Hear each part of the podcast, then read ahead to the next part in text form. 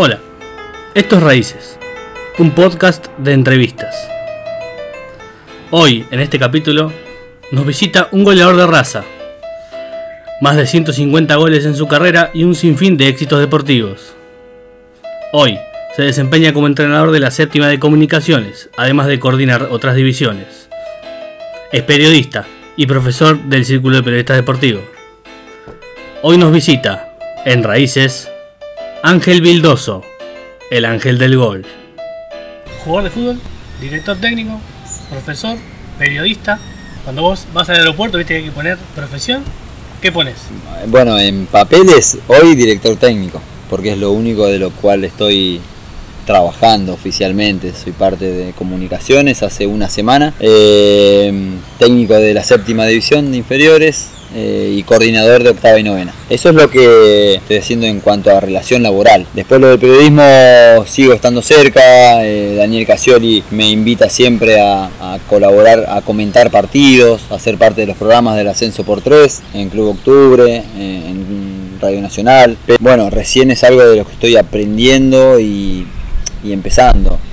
Jugador, bueno, no, ex jugador ya, sí divirtiéndome mucho con amigos, jugando cada vez que puedo en la semana un montón, la verdad, con muchos dolores ya de ex jugador, eh, pero con mucho más relajado, ya sin las presiones de tener que ganar, sin las presiones de, tener que entrenar al otro día, y que era algo que me estaba costando mucho últimamente.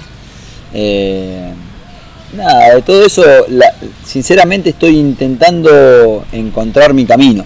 Uno cuando termina de jugar y termina de hacer lo mismo durante 20 años, de hacer lo mismo rutinas, entrenamientos y vivir solamente una vida detrás de la pelota, es muy difícil saber qué vas a hacer después de todo eso.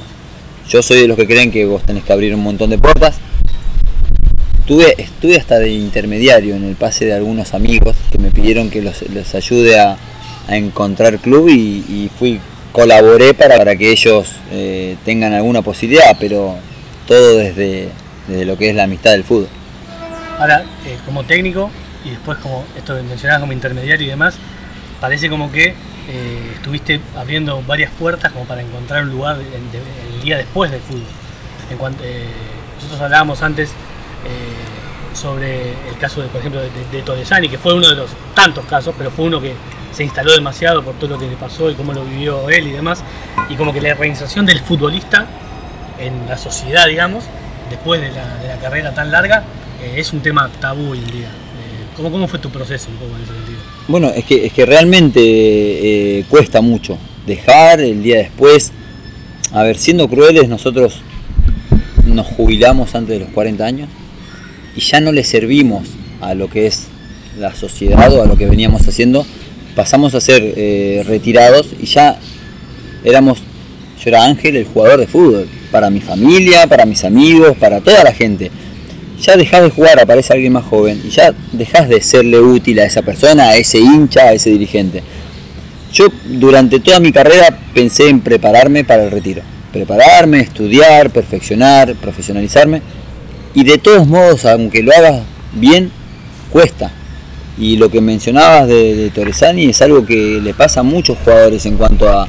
Y a mí también me pasó de pronto ya no tenés que ir a entrenar todas las mañanas, de pronto ya no tenés obligaciones de, ganar un campeonato o de salvarte del descenso, de levantarte todos los días pensando en entrenar, en estar bien, y empezás a sentirte un poco inútil si no tenés un trabajo ya al día siguiente.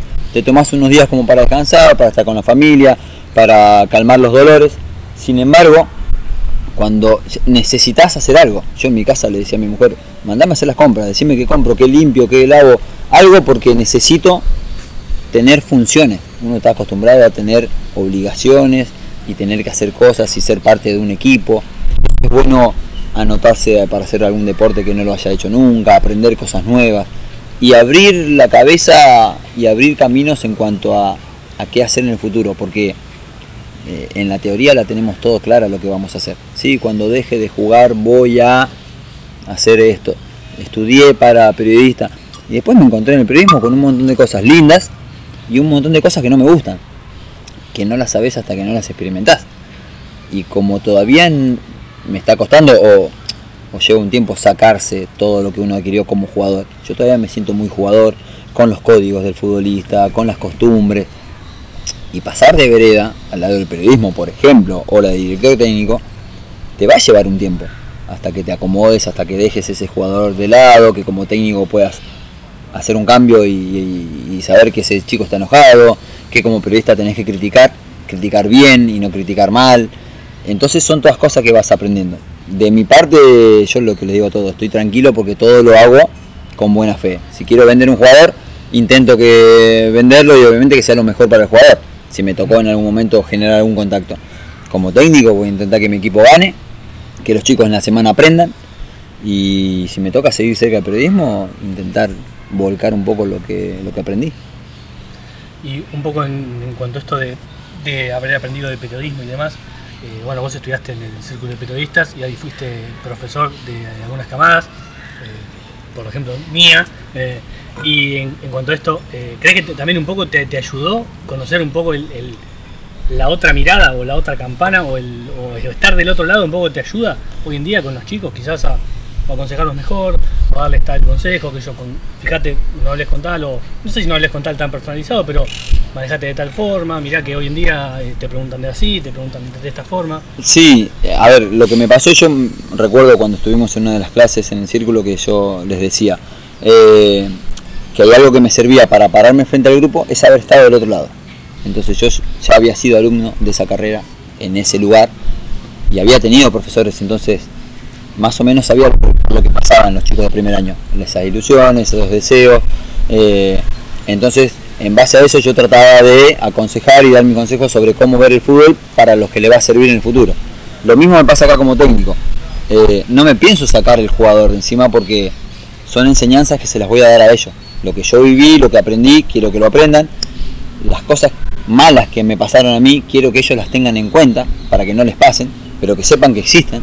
Em, y eso te ayuda mucho el haber vivido del otro lado, eh, hasta, hasta para comentar un partido. Si uno ya más o menos sabe la intención del jugador, si se equivocó, pero qué es lo que quiso hacer, eh, cuál es la reacción de un jugador. Criticar lo futbolístico solamente, con, con altura, con clase, pero criticar. Em, y esas cosas sí, a mí si hay algo que yo tengo y tuve siempre es respeto por el fútbol. El fútbol a mí me ha dado pero muchísimo. La posibilidad de vivir en Buenos Aires, eh, de llegar a los 17 años, instalarme acá, de formar una familia, de, tener mi casa acá. Y he conocido miles de amigos. Entonces como que yo me siento que no puedo defraudar al fútbol. Entonces todo lo que haga va a ser en beneficio de, las cosas que se hacen bien por el fútbol.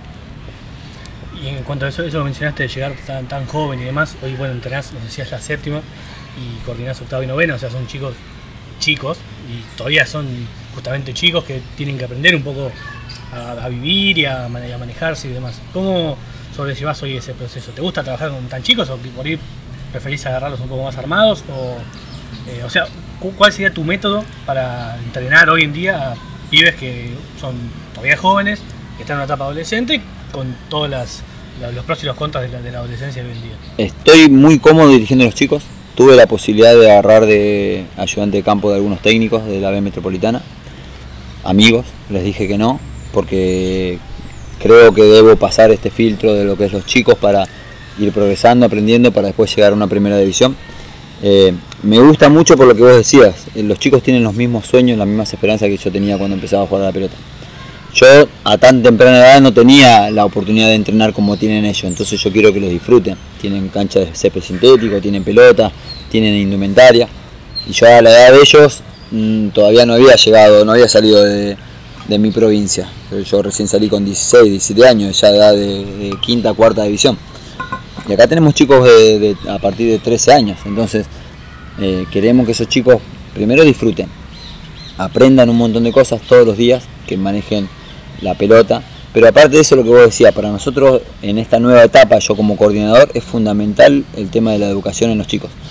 Estamos viviendo tiempos donde la juventud, eh, bueno, con lo que viene pasando últimamente con estos chicos, eh, los rugbyers o cualquier chico a la salida de los boliches, hoy hay mucha violencia, eh, está todo muy individual con respecto a las redes sociales, la vida de uno, yo soy el mejor y vos sos el mejor para vos y, y las redes sociales hacen eso, nos hacen crear o creer creernos unos superhéroes, ¿entendés? porque las fotos indican que estamos todos bien, que tenemos todas lindas vacaciones, que tenemos toda linda ropa y oculta todas las partes negativas o cosas malas que nos pasan. Entonces estamos, sí. Cuanto a eso que, me mencionaban sobre las redes sociales y los, los, jóvenes de hoy en día, ¿vos sentís que, no sé, no sé si te habrás tenido algún caso, por ejemplo, es como que las redes sociales es como un poco para lo que mencionabas de vender como mi vida, la, mi vida es perfecta, yo entreno acá en comunicaciones, tengo mi ropita, todo, que se peinan como todos como cristianos y esas cosas. Eh, ¿Tuviste, cuál es tu, mirada o, tu, tu, reacción ante, ese tipo de, cosas? Porque me imagino que las debes ver, no te digo prohibir las redes sociales, pero sí, estás pendiente de esas cosas como para que todos estén en los pisos de la tierra. Y Sí, nosotros tenemos la suerte de ser un grupo de técnicos jóvenes, ¿sí? yo creo que a los que más les cuesta son a los técnicos de mayor edad, porque nosotros hay una etapa, los tipos más grandes, las personas más grandes o mayores de 40, 50 años, claro, los de las redes sociales recién los agarró ahora de grandes. A nosotros, nosotros digo, entre 20, 25, 30 y 40, digamos, nacimos con una, con una sociedad de una forma, nos criamos jugando en el piso con un cartón, eh, la mayoría con pocas cosas materiales, y después vimos la transformación de lo que es ahora que todos tengamos un celular en la mano, que todos los chicos tengan un celular. Los chicos ya nacieron con esta, son de esta generación, de que ellos conocen esta generación, de que el celular es algo lógico, de que el LED y la Play, y entonces nosotros tenemos que adaptarnos a ellos, porque la realidad es la de ellos. Entonces nosotros tenemos que saber cuáles son las reglas de juego. El tema del respeto ha cambiado mucho. Antes un técnico te decía algo y vos agachabas la cabeza y no respondías. Y hoy los chicos te responden. ¿Qué es lo que tenés que buscar? No que no respondan, sino que respondan con educación. Porque responder van a responder, porque le responden a los padres en su casa. Entonces, eh, al responder a los padres en su casa, ¿cómo no te van a responder a vos que no sos el padre? Pero vos te tienes que adaptar a intentar hablarles bien para que te hablen bien. Si vos les hablas mal, es muy probable que los chicos te respondan mal, porque vos le estás dando la posibilidad de manejarse de esa forma. Entonces la solución para nosotros es insistir con la educación, insistir con el orden, pero que sea recíproco. Yo no puedo agarrar y pretender que un chico sea educado en el club si yo le hablo mal. Entonces, eh, la idea y el proyecto que estamos llevando a cabo es un tema de espejo, de que los chicos se vean reflejados en los técnicos.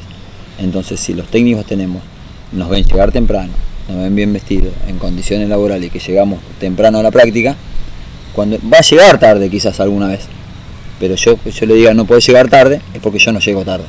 Entonces eh, es enseñar con el ejemplo y, no bajar tanta línea como quizás era antes. Antes yo de chico era, hay que hacer esto, y hay que hacerlo porque yo te lo digo. Y no, hoy vos tenés que decir y tenés que fundamentar por qué, para qué le va a servir a él y mostrarlo. De esa forma es mucho más fácil. ¿Y crees en cuanto a esto de, predicar con el ejemplo y demás, eh, marcando la diferencia entre lo que vos viviste cuando fuiste juvenil eh, ¿Crees que quizás hoy en día eh, esos, métodos como mejoraron en ese sentido? ¿O, vos crees que eh, la diferencia radica puramente, pura y exclusivamente en la educación?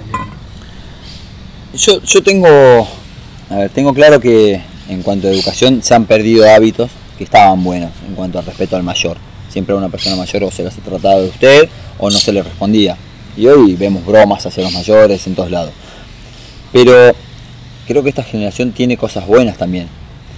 Eh, en otros momentos, en otras generaciones, los jóvenes argentinos y las personas argentinas han sufrido dictaduras, han sufrido eh, muchas masacres por no responder, quizás, y porque éramos muy sumisos. Hoy los chicos y los jóvenes salen a las marchas, eh, van en contra de las injusticias, reclaman. Hay que ver cómo se hace ese reclamo, ¿no? Pero no se quedan callados. Entonces eso permite también que vos no los uses y que nos demos cuenta que no los vamos a usar a los chicos. Eh, eso es algo bueno, que tengan ese poder de convencimiento de que ellos van a luchar por lo que creen que es justo. ¿sí? Eso está bárbaro. Entonces vos lo tenés que adaptar al fútbol. Vos le das una indicación, que es lo que le conviene a él, pero la realidad es que cuando los chicos entran a la cancha, son ellos los que juegan. Uno está afuera, está todo el tiempo, toda la semana diciéndole cómo tiene que jugar pero cuando pita el árbitro es del jugador en sí. El jugador tiene la inteligencia como para acordarse todo lo que trabajó en la semana y los consejos que le dieron. Pero a veces hay jugadas y resoluciones de que son cuestión de segundos y que ahí está solo. Entonces lo que nosotros tenemos que tratar es de contener a los chicos, enseñarles, darle contenido, contenido, contenido, darle ese respaldo y esa confianza y decirles, vayan adentro de la cancha y hagan lo mejor que les parece a ustedes. Porque la vida se trata de eso. Te van a bajar un montón de leyes, cosas, deberes que tenés que hacer, derechos que tenés. Pero si vos no te imponés en la vida, no puedes estar, tu papá no va a estar toda la vida con vos. Tu pareja, si tenés una pareja y sos muy dependiente, no va a estar todo el tiempo con vos. Entonces cada uno tiene que valerse por sí mismo. Esa es la idea, darle mucha información a los chicos, mucho contenido y que de todo eso ellos elijan el camino para seguir. Y en cuanto al contenido que vos le das a, los chicos, ¿crees que un poco, no sé si, se, si lo verás reflejado, pero que a medida que ellos encuentran resultados, no me refiero a ganar o perder, sino a un que vos decís, mirá, tomate dos segundos y de te la puso con un palo o algo así, ¿crees que también en cuanto a eso de acción-reacción, eh, los chicos van creyendo un poco más en, los, mensajes que, ustedes dan como técnicos? Sí, porque hoy, hoy eso es más fácil que antes. Porque yo hoy a un chico le digo, mira, vos girá para este lado y patea al arco y vas a ver. Y yo después a ese chico le muestro la imagen de lo que hizo. Porque hoy se filman los partidos, se filman a veces los entrenamientos. Entonces yo puedo venir a un chico, a uno que juega de 5 y decirle, para siempre la pelota con tu pierna inhábil. Si sos derecho, paras la pelota con zurda y tocas la pelota con derecha. Y le muestro videos de Gago. ¿sí? Entonces va a ver que Gago, uno de los mejores jugadores número 5 a lo largo de todos estos años en el fútbol argentino y que ha jugado en el Real Madrid, multicampeón con Boca, hace siempre ese gesto para con un pie y toca con el otro, siempre con la cabeza levantada. Entonces yo le doy la indicación, no porque a mí se me canta, porque yo creo que es lo mejor.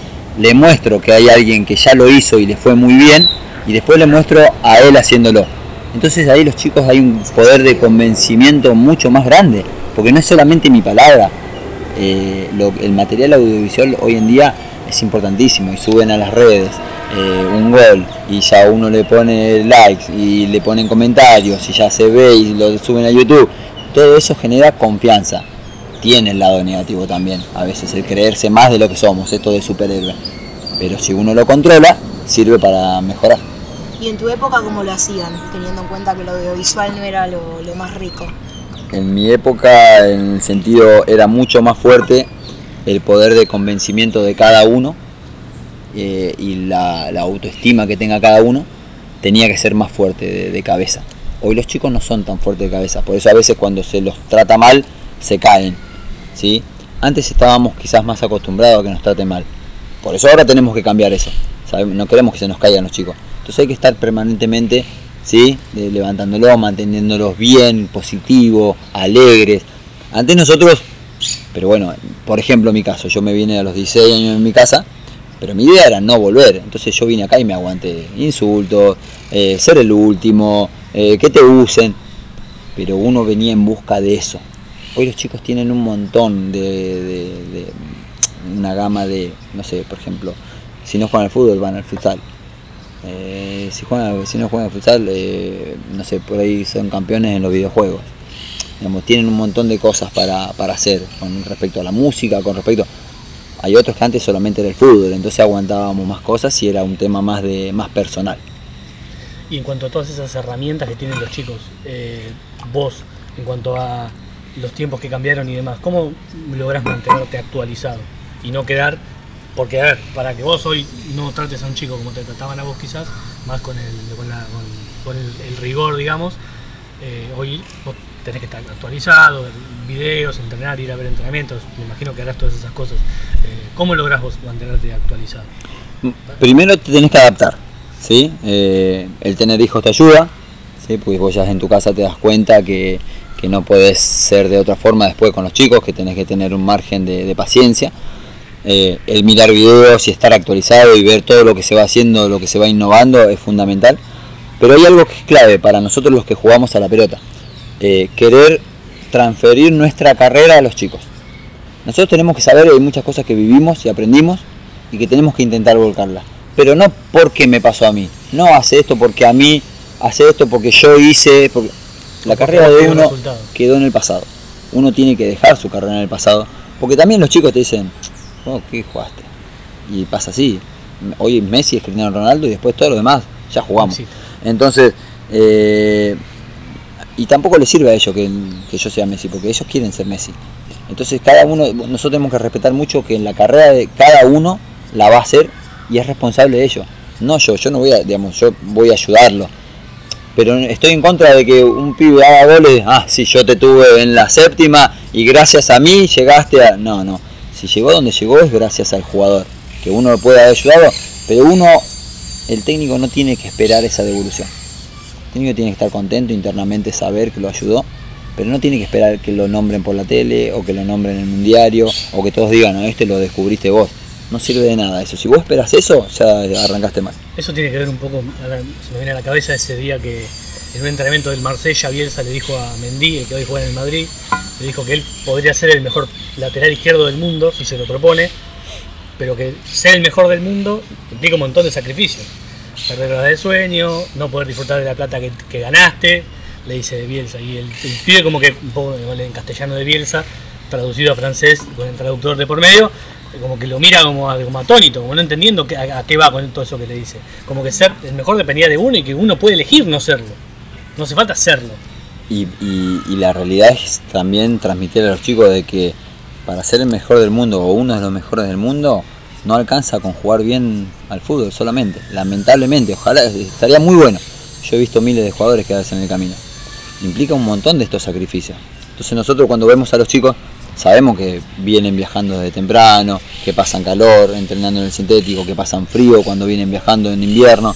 Entonces nosotros comprender ese sacrificio, saber que los chicos están intentando dejar la vida, si no salen a bailar es por entrenar, es por jugar los fines de semana, eh, comprender eso ¿sí? y exigírselo también y decirles, por lo menos lo que yo trato de decirles, que vale la pena. Yo me perdí mi juventud, a los 16 años me fui, me perdí todos los cumpleaños cuando uno empieza a salir, cuando uno empieza a ser eh, más joven, que empieza a salir y tener más libertades, 16, 17, 18, yo me lo perdí todo, pero valió la pena y, va a valer la pena toda mi vida por todo lo que el fútbol me, permitió después conocer estadios, jugar con jugadores increíbles y, eh, hacer una vida y hacer un nombre un pequeño nombre en el fútbol, eh, transmitirles a los chicos que es muy lindo, y principalmente también que si hoy hay 200, 300 chicos en comunicaciones, que sepan que hay 3 millones de pibes que les gustaría estar en el lugar de ellos. Entonces que son privilegiados, que están dentro de un club, que tienen ropa, que tienen pelotas, que tienen cancha, que hay chicos que quieren ocupar el lugar de ellos y no pueden porque viven en una zona muy alejada y no tienen la posibilidad de estar acá, que hay chicos que nacen sin poder caminar, sin poder ver, sin poder hablar, con alguna dificultad motriz que no les permite jugar al fútbol y lo desearían y que ellos que tienen las condiciones que lo aprovechen, que lo disfruten, que lo aprovechen, pero principalmente eso, que lo vivan plenamente. Y aún así pasando todo ese filtro que mencionás, de gente que no puede o que querría estar acá y demás, de los 200, 300, vos también sabés que probablemente de esos una ínfima porción llegue a primera también. ¿Y cómo, cómo se trabaja también eso? Entender que puede ser, es una opción la frustración o quedar en el camino ¿Cómo, trabajas eso? Bueno, el, estadísticamente de cada mil chicos uno puede tocar primera división. Eso es un, dato estadístico que se ha dado, es decir, que si nosotros queremos sacar a, cinco chicos para la primera necesitamos cinco mil. Vos lo que ¿qué es lo que tenés que intentar? Que sí, que de los mil que tenga uno te llega a primera división, pero que los otros 999 sean buenas personas. Porque se van a quedar sin jugar en primera división. Eso es seguro, estadísticamente está, está comprobado. Entonces vos ya sabés que si tenés mil chicos, hay más de 900 acá que no van a llegar. Y vos ya lo vas mirando, sabes que no van a llegar. Entonces vos les tenés que enseñar. Enseñar cómo manejarse en la vida. Porque para el que llega le va a servir. Pero los otros chicos tienen que afrontar después una realidad. Y ser mejor persona. Y ser una persona educada. Y saber manejarse. Entonces lo importante es que vos les dejes algo. A todos los chicos les tenés que dejar algo porque no estamos solamente para ese chico eh, que va a llegar a primera, estamos para los, es más, yo creo que estamos más para los otros 999 que se van a quedar sin jugar al fútbol. El que llega va a llegar, va a seguir, va a tener un técnico, otro técnico, va a tener mil técnicos. Pero a los demás chicos, cuando trabajen, tengan algún trabajo, se van a acordar que en inferiores me tuvo a mí, lo tuvo a este, lo tuvo a otro, que le enseñó ciertas costumbres que lo van a hacer mejor persona volviendo un poco al tema del nombre que vos dijiste que, te hiciste, ¿vos llegaste con esa ilusión de, ahí de San Juan o viniste un poco a, que te enseñen? ¿Vos tenías ese deseo de, ser el ángel del gol, digamos? Sí, definitivamente. Igual yo vine a aprender. Mi, mi, mi primer función que fue salir de mi casa y vine a aprender a jugar. Yo sabía que no jugaba, y me di cuenta después cuando llegué acá que no jugaba como los demás chicos. Entonces mi primer meta era aprender. Pero sí, no te puedo negar, yo desde el primer día yo quería ser el mejor. Y yo en silencio, sin decir nada, si hacíamos 20 abdominales, yo hacía 22. Una o dos más hacía. Porque yo sabía que mi condición de haber arrancado recién a los 16, 17 años, de ser más flaco que todos, de que para ser 9 no era grandote, tenía que trabajar más. Entonces yo trabajaba más, me levantaba un cachito antes, llegaba siempre temprano, me iba siempre tarde, aprendía de todo. Los primeros años míos fueron muy duros, desde los 16 que me fui a mi casa hasta los 21 que empecé a jugar en primera del Boys, pasaron 4 años que yo habré jugado 7 partidos en 4 años, en inferiores no jugaba nunca, porque no era de los mejorcitos. Yo insisto que a mí yo llegué y pude jugar 15 años como profesional por las constancias. Yo no soy tan buen jugador como muchos que yo he visto, que de verdad jugaban bien, jugaban bárbaro, y que se quedaban en el camino por el sacrificio. A mí eso no me faltó. Yo cuando corría pensaba en que no quería volver a mi pueblo, que no quería volver a trabajar con los melones, con la uva, al sol, no quería, entonces yo me quería quedar vivir en Buenos Aires. Eso lo tenía claro. Eh, sabía que me iba a costar muchísimo, eso también. Y lo bueno que empezás a, a, aprender tus limitaciones. Cuando vos conoces tus limitaciones, potenciás tus virtudes. Entonces, eso es lo que estamos tratando los chicos de hacer. Si alguno juega muy mal con la cabeza, tiene que tratar de bajar la pelota y jugar mucho con el pie. Eh, los perfiles, la pierna izquierda, la pierna derecha, saber que en algunas cosas se pueden mejorar y otras cosas hay que potenciar para marcar la diferencia. Eh, bueno, lo mío fue más convencimiento que, talento. Y en cuanto tomo eso último que dijiste de los perfiles y pararla con la izquierda, pasar con la derecha, sos derecho y demás, eh, ¿crees que un poco el fútbol está demasiado profesionalizado hoy en día? Que es algo bueno, por supuesto, pero como que hoy en día los detalles son muy importantes a la hora de jugar un partido o de entrenar. Es que está todo tan parejo y, por las redes y por la tecnología que hoy vos ves los entrenamientos de todo el mundo y sabés cómo juega el rival y sabés cómo entrenó y se sabe todo, que los pequeños detalles son los que marcan la diferencia. Estamos hablando a nivel profesional. Yo lo que creo es que antes el fútbol era más físico, ¿sí? mucha más fuerza, jugadores que aguantaban más, que se lesionaban menos. Y hoy es todo, muy, es todo mucho más veloz pero no en el fútbol, la vida es más veloz hoy. Hoy vos agarrás el teléfono y querés averiguar de alguien y Wikipedia te lo saca en 2, 3 segundos, tenés la información de una persona. O buscás a alguien en Facebook y sabés en cualquier parte del mundo que está y tenés la información rápido. Así eso traslada todo y el fútbol es más rápido, es dinámico. Es, entonces, lo que trabajamos acá inferiores es intentar que lleguen a primera coordinados, que puedan resolver cualquier situación, el tema de perfiles, el tema de control y a mí, por ejemplo, tuve una experiencia. Yo jugué 10 años en el ascenso y cuando llegué a primera división me di cuenta que yo no sabía jugar a la pelota. Después de 10 años, a los 31 años llego a primera división al Boys y me toca ser un loco con el Pato Toranzo, con Oscar Morel, eh, Borguelo, Matos y yo me la pasé al medio. Y me quería matar y me sentía un burro. Y yo tenía, en ese momento cuando llegué a la primera al Boys, tenía 130 goles en el ascenso. Entre el ascenso de Chile, primero de Chile y Ecuador. Y llegué con 130 goles con 31 años y me la pasé adentro el loco, porque el pase era pa, pa, pa, fuerte, fuerte al pie, fue y cuando controlaba yo no me olvido más, jugué contra Lanús, controlé, me quedó a medio metro la pelota, yo pensé que había controlado bien, vino Pablo Gols y me la robó sin tocarme. Yo no entendía nada dónde estaba, porque no era como los defensores de ascenso que se te pegan, entonces vas aprendiendo cosas. Y yo tuve que trabajar extra a los 31 años para mejorar el control y el pase. A los 31. También tuve la suerte de jugar hasta los 37. Pero cuando yo pensaba que con 130 goles eh, ya era un goleador y yo era reconocido y todo, había hecho goles en colegiales, acá en Como, en San Felipe, no, no, no sabía jugar. Al ritmo de primera no sabía jugar. Y es lo que le digo a todos los chicos. Eso vos lo tenés que aprender y mejorar. Y siempre intentar. Después terminé, creo bien. Eh, vos tenés que estar a la altura. Donde vayas, tenés que estar a la altura. Puedes sobresalir o no, pero siempre tenés que tratar de estar al nivel de ellos. Yo terminé jugando después en un buen plantel, terminé haciendo goles, pero sinceramente al principio fue muy complicado. A nosotros nos contaste una anécdota que un día, eh, no recuerdo si Pepe Romero o, o Ricardo Rodríguez, algún, no me acuerdo qué técnico te mandó a marcar a Gago. Le dijo, parate cerca de él para que no, para que no juegue. Y dice cada vez que llegaba, de repente no estaba ahí. Es que me, me pasó con Gago, me pasó con Bernardi en News. Ah. Jugamos- enfrentamos a News de Tata Martino. Uh. Gente Bersini, Heinze, Casco, eh, Bernardi, Maxi. López, Pablo Pérez, eh, Figueroa, Escoco. Salió campeón ese. Sí. Le ganamos 2 a 0 en Floresta con dos pelotas paradas, un gol de Ferrari y un gol de Coronel.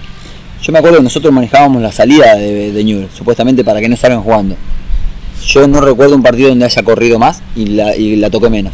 Y decía, Bernardi está grande, está viejo, ahora lo alcanza. Y cada vez que yo llegaba, él ya había, sabía sacar la pelota encima.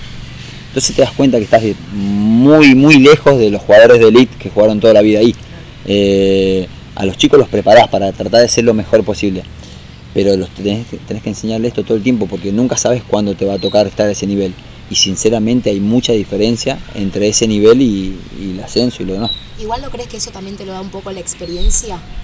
Sí, sí, lo que pasa que vos si te acostumbras a jugar, por ejemplo, yo me había acostumbrado a jugar en el ascenso, a pegarme con los defensores y a hacer muchos goles que hice por esperar el error rival o forzar el, error del defensor, presionándolo, golpeándolo, estando así, empujándolo, moviéndolo, eh, erraban y me quedaba, o yo lo anticipaba porque se quedaban dormidos. Bueno, en primera no pude hacer nunca un gol, creo que uno, eh, por un error del defensor. Tenés que hacer, tenés que tener más virtudes, porque se equivocan menos. Ahí achican el margen de error. Por eso vuelvo que me de los detalles. En primera y a nivel más grande, cada vez se cometen menos errores. Entonces vos tenés que, a algunos jugadores les va a alcanzar y a otros no les va a dar. Hacer un ping-pong. Una sección Un- nueva. Un mini ping-pong. Una sección nueva que se llama Ping Pong. Igual capaz agrego un par más, pero hay algunas que son clásicas. Eh, uno, la primera sería ¿cuál fue el mejor gol que hiciste en toda tu carrera y por qué? Eh, Viste, siempre tengo una duda con eso. Yo sé que el ping-pong es medio corto, pero eh, no sé si el, el más lindo, el mejor, el que más significó. eh, tengo dudas. Por ejemplo, eh, acá hice uno muy lindo. El primer partido que televisan a comunicaciones, en la historia de que televisan de local a comunicaciones, con Morón 2 a 0, hago el 1 a 0. Un gol que era televisado y que enganché y quedó muy lindo, me encantó. Eh, Después cuando la piqué, se la piqué a, a Orión en cancha de boca jugando para Aldo Civi, termina siendo un gol lindo, pero era el 3 a 0, eh, ya terminaba el partido. Ahí es donde digo que no era tan importante. La pica, la pincha y la sacó mal hacia atrás. Monzón le quedó Vildoso. ¡Gol! De Aldo Civi, el ángel del gol a los 43 minutos del segundo tiempo para coronar, para cerrar una victoria histórica para Mar del Plata, para Aldo Civi. Para Vildoso a los 43, Aldo Civi 3, Boca Juniors 0, Ángel Vildoso, el autor del gol. No, ese, gol- ese es después del episodio de Gas Pimienta. Exactamente, fue, fue de puerta cerrada, pero Boca venía puntero, venía invicto. Después llega Tevez, pero estaba Rubarrena y termina siendo campeón. Le ganamos 3 a 0 en la bombonera. Y ya entrando también en el tema de los goles, ¿qué es lo que uno visualiza en el gol? lo que más querés, o por lo menos lo que me pasaba a mí, era abrazarme con mis compañeros. El, el hecho de hacer un gol y recibir el abrazo de todos tus compañeros es algo que no lo puedo explicar. Es una sensación, porque se traslada todo el trabajo de una semana o de un tiempo, de una pretemporada, a ese momento y vos, haber hecho algo que todos tus compañeros vengan a abrazar y sentir que la gente está feliz por eso es algo que no se puede comparar a nada. Si tenés que elegir una de todas las profesiones que tenés o tuviste, ¿cuál sería? Futbolista toda la A vida. tiempo completo. Sí. ¿Cuál fue la mejor camiseta que cambiaste? Eh, ese día en la cancha de Boca cambié con Johnny Caleri, que lo conocía yo de inferiores, la de los Civi y él, él me mandó la de él, me la robaron en el camino, después me mandó otra. Eh, cambié con Lucas Prato en Vélez, al Boys Vélez, eh, una camiseta muy linda, él jugaba con la número 12. Eh, con el chino Luna en River, al Boys River, con el chino fuimos compañeros en Al Boys. Eh, no soy de pedir camisetas, salvo que sean amigos. Con el Chino Luna en Liga de Quito, después cambié jugando Sudamericana. Él me dio la de él yo le di la de Unión San Felipe. Eh, no, más no he pedido, no soy de pedir tanto. Un montón igual. Eh, ¿Cuál fue el momento más emocionante de tu carrera, sin necesidad de que haya sido un gol? Ah, definitivamente eh, hay dos muy claros. Mi primer gol en Albois, donde por ahí se ve materializado mi función y después de, fue eso fue a los 20 años, después de cuatro años yéndome de mi casa, digamos, que se materialice en gol en primera división de Albois, mi primer gol fue como diciendo, bueno, todo hasta ahora valió la pena por lo menos por un gol, después no sabía qué iba a pasar. Ese momento y el de mi retiro ahora hace poco fue demasiado emocionante porque recibí banderas, carteles y la gente fue a la cancha a despedirme y, tener a mi familia ahí en la, en la tribuna fue algo recontra fuerte. A ver, en tu, retiro ahora en Chile, en Unión San Felipe. Sí. Eh, ¿Por qué te, generaste tanta identificación ahí? Tuve la suerte de estar en un equipo que ganó todo. En 2009 fuimos, estábamos en la B, salimos campeón de la apertura, luego ganamos el campeonato eh, general a fin de año y ganamos la Copa Chile desde la B, venciendo a Colo Colo, a Unión Española, a todo el equipo de primera. Entonces fueron tres campeonatos en un año. Al año siguiente jugamos Copa Sudamericana. Yo hice cuatro goles en cuatro partidos, casi dejamos afuera, dejamos afuera a Guaraní de Paraguay y quedamos eliminados con Liga de Quito, ganándole en Chile nosotros. Eh, y me sentí identificado, eh, un pueblo chico, parecido a mi pueblo, eh, la gente muy me, me, hizo sentir como alguien de ahí, que es difícil, los argentinos con los chilenos, la gente me trató bien, entonces me parecía que era por ahí uno de los lugares indicados para retirar. ¿Gol en último minuto o goleada? Qué difícil. Eh, siempre es lindo golear, siempre es lindo para tranquilidad. Pero, no hay no hay sensación, no hay sensación como hacer un gol en el final que, y que termine y que el gol sea tuyo. Claro. Eh, ¿Cuál fue el arquero que más te costó hacerle goles? Saja, Sebastián Saja. Tuve varias oportunidades en contra de él y no pude marcar. Y la última, si no hubiera sido jugador de fútbol, ¿qué, carrera elegirías o cuál te hubiese tocado? Eso es muy difícil porque hubiese sido preparador físico, a mí me gusta mucho entrenar y, hubiese estado algo así que, pueda estar al aire libre, creo yo, más allá de lo que haya estudiado. Pero de todas formas, desde los desde que estaba en la escuela me preguntaban qué iba a hacer y yo sabía que iba a ser jugador de fútbol. Y bueno, cerrando la, sección éxito, ping pong. Eh, ahora te quiero, preguntar un poco por el fútbol argentino hoy en día. Eh, ¿cómo, ¿cómo, lo ves eh, en cuanto a esto que hablábamos antes de los detalles, de que está todo muy parejo y demás? ¿Dónde crees un poco que está el, lo, lo lindo hoy en día del fútbol argentino? Lo lindo es que se juega, hay muchos jugadores jóvenes, también por la necesidad del país, por ahí de lo que es el tema de dinero, se van muy pronto pero cada vez vemos más jugadores jóvenes eh, y al mismo tiempo cada vez vemos más jugadores con gran eh, recorrido volver al país. ¿sí? Tenemos en Boca casos como Tevez, en River casos como Poncio, Enzo Pérez, tipos que triunfaron en Europa y deciden volver ¿sí? y se mantienen jugando porque los entrenamientos son distintos, están más adaptados, son más cortos, más intensos, pero más cortos, entonces la alimentación cambió. Entonces hay una buena mezcla de que antes por ahí jugaban los más grandes, y uno o dos pibes. Hoy el equipo es de 8 o 9 pibes y uno o dos grandes o a veces están en el banco. Entonces, esos están para aportar en cuanto a la educación, a la disciplina del grupo y para aportar la experiencia, pero hoy el fútbol es de los jóvenes. Entonces, en ese sentido a mí me gusta cómo está elaborado, con las ideas, cómo se está trabajando y siempre intentando sacar más chicos, porque si un jugador juega durante 15 años en un club, hay muchos chicos que pasaron detrás de ese en el puesto y nunca se, nunca se mostraron. Entonces, por más que mucha gente se quejen de que se van pronto, que puede ser que se vayan pronto, pero está bueno sacar. Y si se van pronto, hay que seguir sacando y hay que darle cada vez más bola a las inferiores y cada vez sacar más chicos de la calle para que estén dentro de los clubes y de esa forma hacer una escalera de, de la calle a los clubes, de los clubes a primera, de primera afuera. Y que la gente no se queje porque la idea es sacar la mayor cantidad de jóvenes posible entrando un poco en algo que acabas de decir de los, no por decirlo viejos, pero los jugadores grandes, que no te llevan tantos años, digamos, ¿por qué es que tomaste la decisión de, retirarte? Bueno, yo siempre tuve miedo de, robarle al fútbol, de no estar bien, y, los últimos años sí tenía más, más esta función de, líder, de aconsejar, que de jugar. Y yo tengo un tema de que a mí me gusta sentirme jugador y por ahí los últimos momentos, o por ejemplo en Chile yo tenía un contrato de un año y yo lo corté a mitad de año porque no, estaba, no, tenía los minutos que yo creía que, podía tener. pero lógicamente los dolores en mis rodillas, tengo dos operaciones en la rodilla, después otra que tengo que operarme porque terminó muy mal, eh, hacía muy difícil el día a día. Eh, disfrutaba mucho los entrenamientos, los jugaba, pero la tarde me la pasaba eh, dentro de una bañera, con hielo, con masajista, y era, era más lo que hacía fuera de la cancha que adentro. entrenaba bien, al entrenamiento terminaba bien, todo lo hacía bárbaro, pero después tenía que hacer una recuperación muy fuerte para volver a estar bien para los entrenamientos.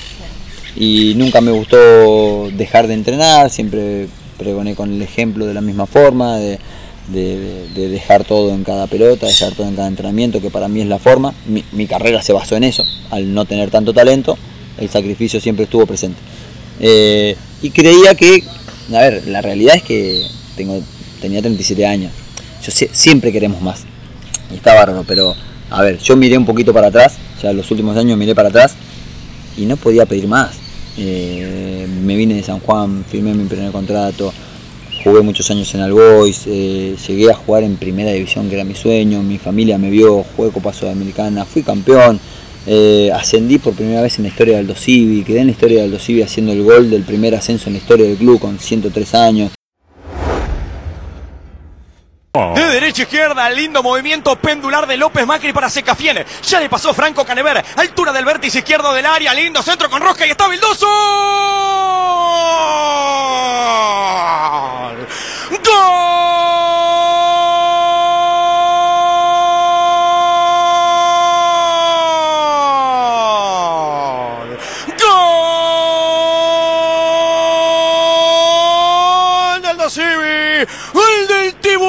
Amanecer del encuentro. Gran cambio de frente de López Macri. Arrancó Quique Secafiel, lo dejó pasar a Canever. Enganchó, tiene un centro prodigioso. Cabezazo fulgurante del ex Boys. Aldo Civi toca el cielo con las manos, con el ángel del gol. Con Bildoso lo gana el equipo de Quiroz que tiene dos resultados para ascender a primera, para hacer historia. Estremece las almas en Mar del Plata. Lo hizo Bildoso en nueve minutos. Aldo Civi 1. Gimnasia y esgrima de Jujuy 0. Hice más de 150 goles. Eh, me conocí mucha gente, me pusieron un apodo, que hay gente que me reconoce por el apodo, que no me ve en la cara me dice, ah", y cuando escuchan mi apodo, ah, vos sos, entonces me conocen por el apodo. Son demasiadas cosas, salí en la tele, salí en los diarios, firmé autógrafos, hay gente que se ha hecho tatuaje conmigo, estoy en alguna bandera. No te faltó nada. Mirando para atrás, la verdad ha sido demasiado bueno el fútbol conmigo. Eh, para haber tan poco talento, me parece que, que he tenido mucha suerte. Sí he estado preparado cada vez que la suerte me tocó, estuve preparado.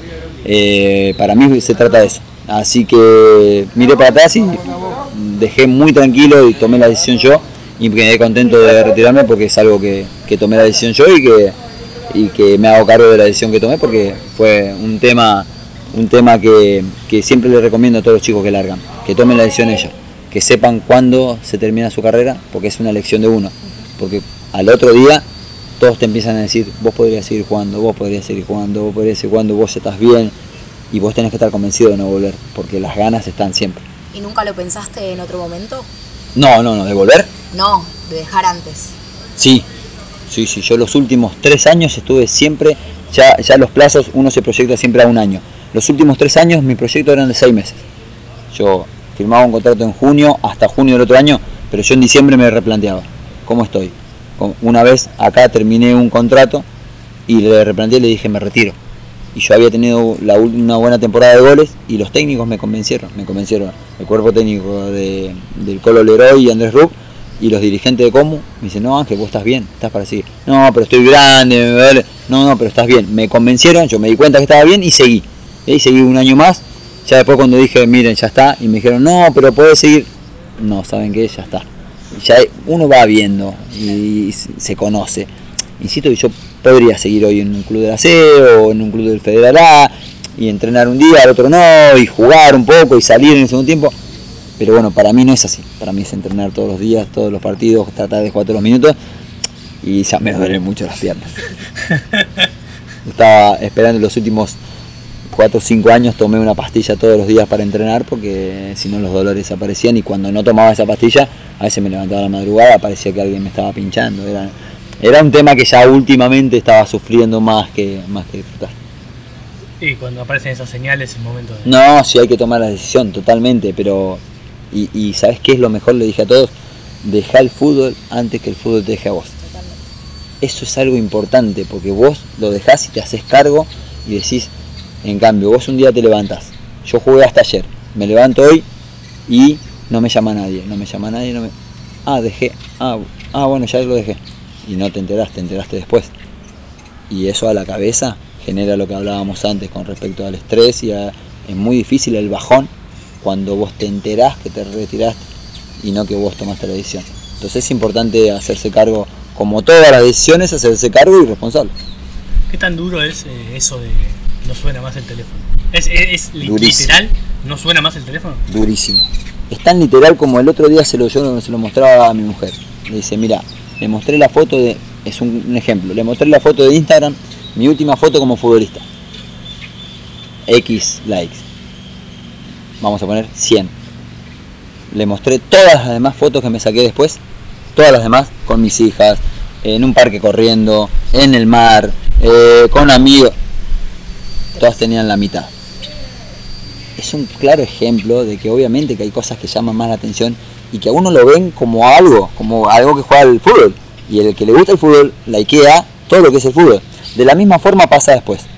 Eh, todos te llamaban para ver cuándo jugabas, a qué hora jugabas, contra quién jugabas, a ver si te veías, si gol, felicitaciones.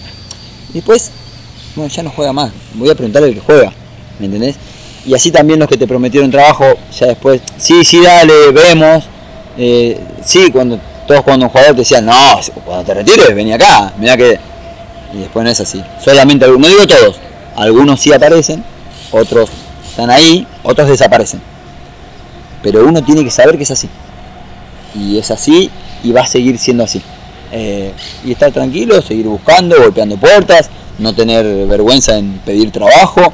Yo estuve sin trabajo, estuve desde agosto hasta ahora. ¿sí? Con un montón de puertas y posibilidades. Gracias a Dios con un montón de amigos. Y con muchas chances.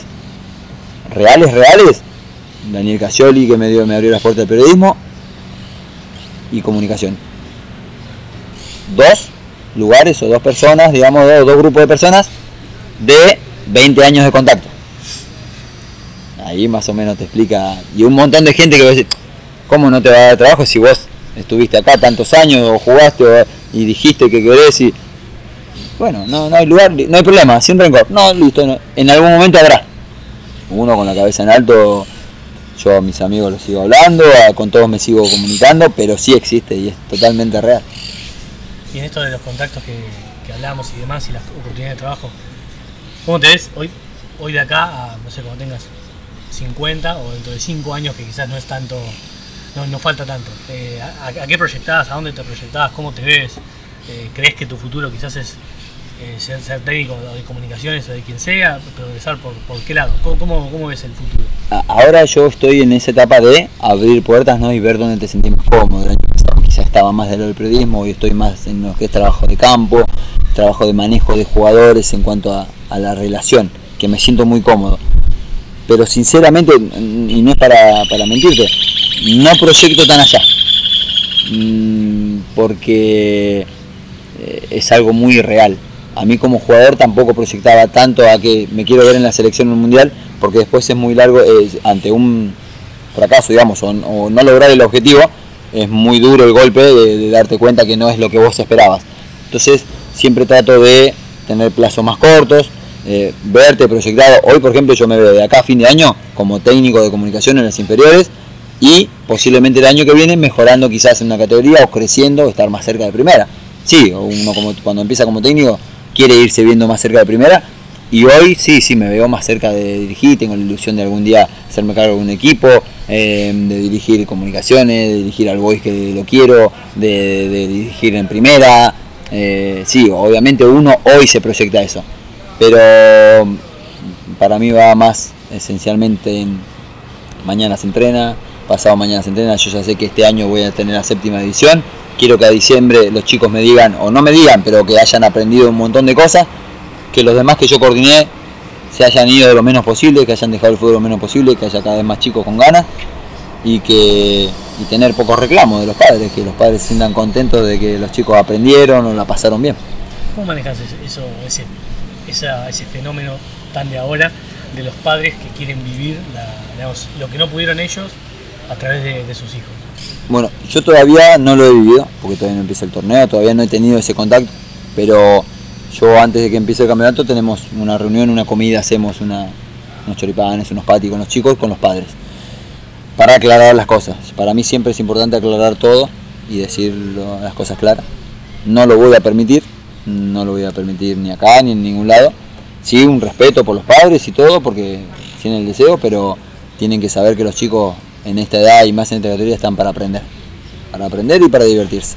Acá yo no quiero ser campeón. Es más, me sentiría más siendo campeón porque crearía un, triunfalismo inexistente. Yo hoy quiero que los chicos aprendan. Y yo quiero aprender al lado de ellos. Yo voy a aprender mucho con ellos. Yo no, a ver, salir campeón sí es re lindo. Los chicos lo van a festejar. Por ellos sí. Por mí no sé si me sirva. ¿Por qué? Porque el año que viene van a querer que vuelva a salir campeón. Y ya el otro año tengo que salir, que me da la primera. Ah, vos saliste campeón dos veces, tomó la primera. Mm, y no es así. Yo quiero que los chicos crezcan, que los chicos aprendan y sentirme que, yo soy útil, no, no, como resultadista, sino como en función de, docente, de persona. El martes que viene, por ejemplo, ya reuní, somos, son 6, 7 chicos que no terminaron el secundario, los llevo. Terminamos de entrenar y nos vamos juntos. Acá yo los llevo a la Fundación de Futbolista, lo dejo con Georgina, con la gente de ahí, y digo, bueno, resolver la situación para que estudien. Para mí esa es la forma. Vos les decís, les decís, les decís, pero no alcanza con eso. Bueno, tenés que agarrar de la mano, ir y llevarlos y en cuanto a educación tiene que ser así. La educación es como una es como un, un, entrenamiento invisible más también. ¿Vos creés también que estimular la inteligencia, el intelecto y demás hace que probablemente un 5 pueda parar mejor la pelota? Totalmente. El jugador inteligente es el que mejor rinde, que el mejor le va a servir al equipo y aparte va a saber resolver dentro de la cancha, fuera de la cancha, porque muchas veces el jugador no es solamente que juegue bien, es cómo se comporta, es decir que no, es saber elegir los momentos. Muchas veces tenemos grandes jugadores que después en la noche no se saben manejar. Y para nosotros es fundamental que un jugador sea inteligente, que un jugador sepa las cosas, sepa hablar ante la prensa, sepa manejarse bien con sus compañeros, con, su, con los dirigentes, con los hinchas en la calle, ¿sí? saber los momentos, elegir. Para nosotros es fundamental que los chicos estudien y que tengan un conocimiento de, lo que es la vida, para llegar a primera y para los que se quedan en el camino, para que sepan después manejarse cuando no estén más dentro del club, sepan manejarse allá afuera. Yo tengo una última por mí. Em, como técnico, ¿cómo, ¿cómo vislumbras a tu equipo? ¿Cómo los pararías? ¿Qué, ¿Cuál sería tu característica? Sí, recién empezás. Sí, sí, sí. Bueno, he aprendido mucho de técnicos eh, y cada técnico se ha manejado distinto de lo que yo tuve. Pero primero, bueno, obviamente tenés que conocer los jugadores, que tengan, que tengas los jugadores adaptables, pero en el caso de que tengas lo que te gusta y todo, eh, siempre vislumbré un equipo con enganche, que yo no quiero que se pierda, con ese jugador distinto, eh, que tiene que estar presente. Después lo podés ubicar en distintos lados, depende del rival y depende para que no se pierda pero para mí sirve un jugador conector entre el medio campo y los delanteros y que, tenga la función de habilitar a los delanteros. Eh, lo de dos delanteros o tres delanteros me es indistinto. He jugado con todas las, con todas las funciones. Eh, a veces cuando pones tres delanteros, dos extremos y un 9, el 9 a veces queda muy perdido y le llega una pelota cada tanto y si los extremos no cierran, no tenés mucha gente en el área. A veces con dos delanteros, si son de moverse y de meter diagonales, te generan más peligro lo principal es que yo quiero que tomen riesgo, de que si quedan mano a mano atrás, que queden mano a mano, que cuando quieran salir jugando, salgan jugando y que cuando la quieran tirar, la tiren, pero que no crean que para jugar bien hay que salir jugando, sí o sí, y que por ejemplo River juega bien y Armani la tira bastante del saque de arco, generalmente busca largo. Después juega bien, la agarra y juega bien. No es un equipo como Defensa y Justicia que sale jugando siempre. Entonces, que tengan en cuenta esas cosas, que no hay verdades absolutas en el fútbol. Que vos podés jugar bien, sacando largo o largo, eh, que si tenés que rechazarla, la tenés que tirar a la tribuna, la tenés que tirar a la tribuna porque la jugada te demanda eso. Que, mm, pero principalmente pisar el área con muchos jugadores. Yo quiero que muchos jugadores tengan ganas de hacer goles, sabiendo las funciones, es de los delanteros. Entonces los que tienen que asistir, asisten. Los que tienen que marcar, marcan. Eh, y que sea un equipo corto, que vaya para un lado y que vaya para el otro, pero que vayan todos coordinados. Eso es el, el deseo de todo técnico. Bueno, no, por favor.